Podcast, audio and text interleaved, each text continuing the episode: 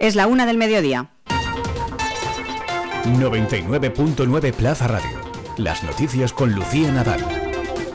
El presidente de Ucrania, Volodymyr Zelensky, pedía este martes ante el Pleno del Congreso que compañías españolas como Porcelanosa dejen de hacer negocios en Rusia por su invasión al país que preside. Hoy el director comercial de Porcelanosa, José María Segarra, ha solicitado formalmente al embajador de Ucrania en España que aclare ese malentendido surgido ayer después de que el presidente Zelensky acusara, como decimos, directamente a la empresa de seguir haciendo negocios en Rusia pese a la guerra. En cuanto a la situación que se está viviendo en el país, Ucrania cumple este miércoles 42 días de guerra, mientras se van conociendo más detalles de la brutalidad de las tropas rusas contra la población civil en varias zonas de la región de Kiev. Después del hallazgo de centenares de cadáveres en Bucha, las autoridades ucranianas están denunciando también la masacre en otras localidades como Borodinka. El presidente Zelensky pidió también este martes a la ONU responsabilizar a Rusia por las peores, los peores crímenes de guerra desde la Segunda Guerra Mundial.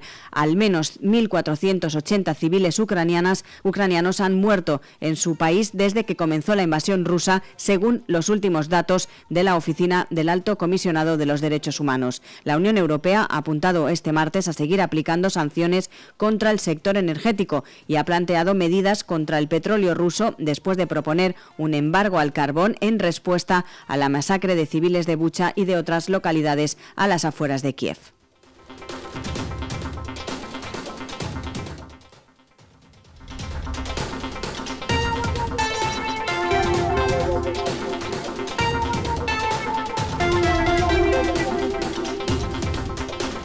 Y el presidente del Partido Popular de la Comunidad Valenciana, Carlos Mazón, ha criticado este miércoles que el presidente de la Generalitat, Chimo Puig, y la vicepresidenta Mónica Oltra están más preocupados, ha dicho, en taparse las vergüenzas de sus familiares que en reaccionar ante los graves problemas por los que atraviesa la comunidad. Mazón, en rueda de prensa, se ha referido así a la citación del juez que investiga las presuntas irregularidades en ayudas concedidas a empresas vinculadas a Francis Puig, hermano del presidente de la Generalitat, para que declare el próximo 20 de mayo y ha recordado que este caso se suma a la petición de otro juez de imputar a la vicepresidenta del Consejo, Mónica Oltra, por el caso de supuesto encubrimiento de los abusos cometidos por su exmarido a una menor tutelada lo que tienen a este gobierno es a la deriva, tienen a este gobierno paralizado, tienen a este gobierno absolutamente pendiente de nada que tenga que ver con la situación que vive la comunidad valenciana, los ciudadanos de la comunidad valenciana, sino de taparse sus eh, propias situaciones. Esto es demasiado parecido a un eh, no hacer nada y simplemente dedicarme a tapar las vergüenzas entre uno y otro. Es una situación muy lamentable que yo eh, estaré y estaremos atentos a cuáles son las evoluciones procesales que tengan.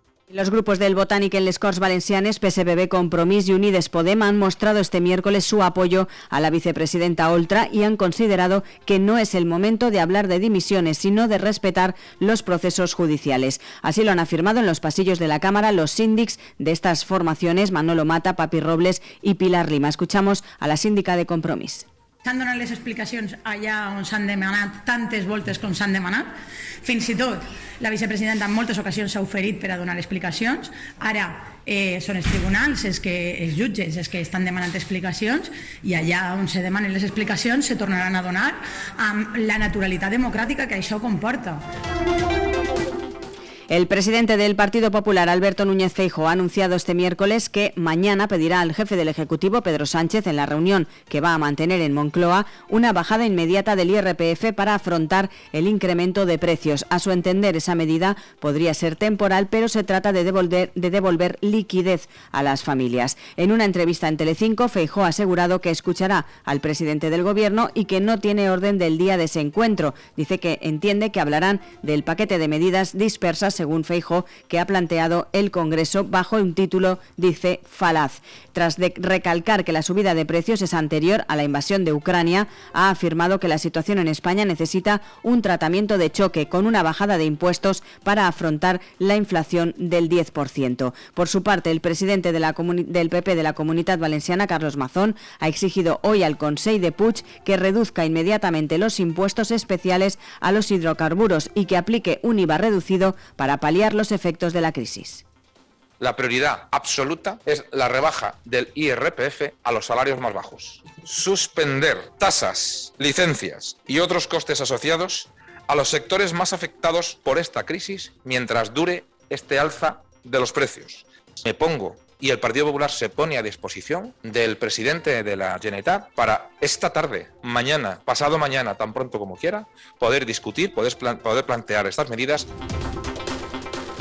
Y por último, les contamos que Renfe ofrece 250.000 plazas en trenes de alta velocidad y larga distancia con origen y destino a la comunidad valenciana para esta Semana Santa. Entre el viernes 8 y el lunes 18 de abril, la compañía incrementa la capacidad con 17.000 plazas extra en sus trenes a los destinos más demandados en AVE y larga distancia. De las 17.000 plazas de refuerzo de los servicios de AVE, 4.500 corresponden al AVE Madrid-Valencia, 6.500 son de Hablo y y 6.000 de Euromed y Albia. En total, las plazas en AVE esta Semana Santa ascienden a 154.700, a los que se suman los 23.700 trenes de Hablo. Por este motivo, la compañía refuerza el servicio de 50 trenes que circularán con el doble de su capacidad habitual.